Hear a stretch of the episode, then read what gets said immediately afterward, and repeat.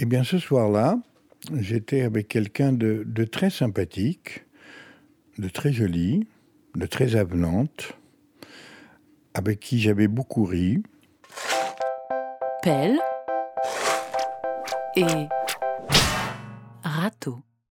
Et euh, une chose menant à l'autre, euh, ma chambre à coucher n'étant pas loin de mon salon, je l'avais entraîné euh, gentiment sur le lit et euh, petit à petit, euh, nous passons aux choses un petit peu plus sérieuses. Et je ne sais pas pourquoi, mais alors que déjà mes mains étaient dans des endroits qui sont normalement euh, euh, signe de consentement de la dame si elle n'enlève pas la main, tout à coup, j'ai l'image que si nous faisons l'amour, nous allons passer la nuit ensemble. Si nous passons la nuit ensemble, nous allons prendre le petit déjeuner ensemble. Et je ne sais pas pourquoi, mais cette idée-là m'était insupportable. Et euh, comme je n'aime pas embêter les gens, j'ai dit, écoute, euh, je suis vraiment désolé, mais, mais je, je n'ai pas encore digéré mon histoire d'amour précédente. C'est encore quelque chose qui m'obsède. Enfin, j'ai brodé là-dessus et, et j'ai arrêté là. Et je lui ai dit, excuse-moi. Et, on s'est séparés, bons amis, euh, que nous sommes encore théoriquement.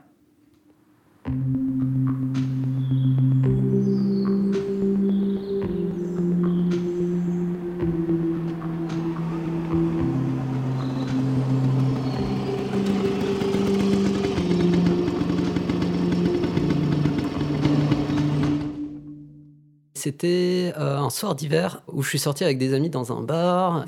Je sortais d'une longue relation et du coup c'était vraiment euh, détente. Moi j'étais un peu dans l'optique de, euh, de choper la première fille qui passait, donc j'étais vraiment aux aguets quoi.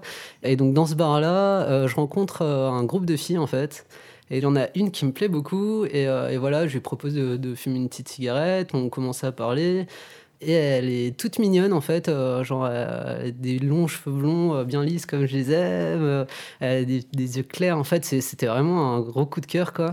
Puis au fur et à mesure, en fait, on parle tellement, on, a l'air d'être super complices en fait. C'est cette fille que tu rencontres avec qui d'un coup, t'as l'impression que t'as vécu toute ta vie avec quoi. Donc on se rend même pas compte qu'on est en train de boire, mais comme des fous.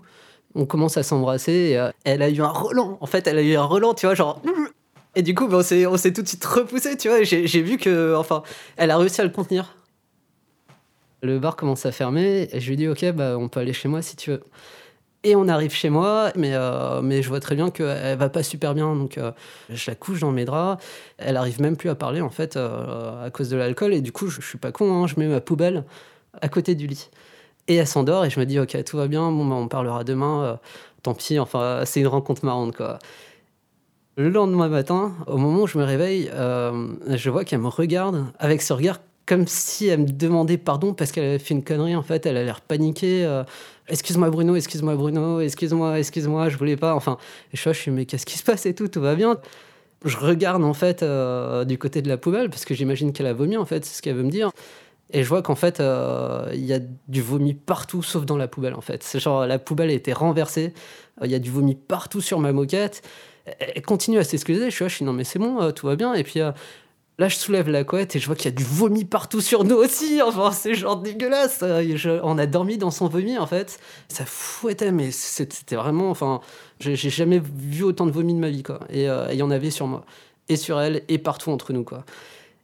Tu peux pas faire pire que ça pour un premier soir. Et, ça, avait fait en fait qu'on était devenus complices super vite quoi. C'était une pelle fun quoi. Grâce à son vomi. Arte Radio. Point. Com.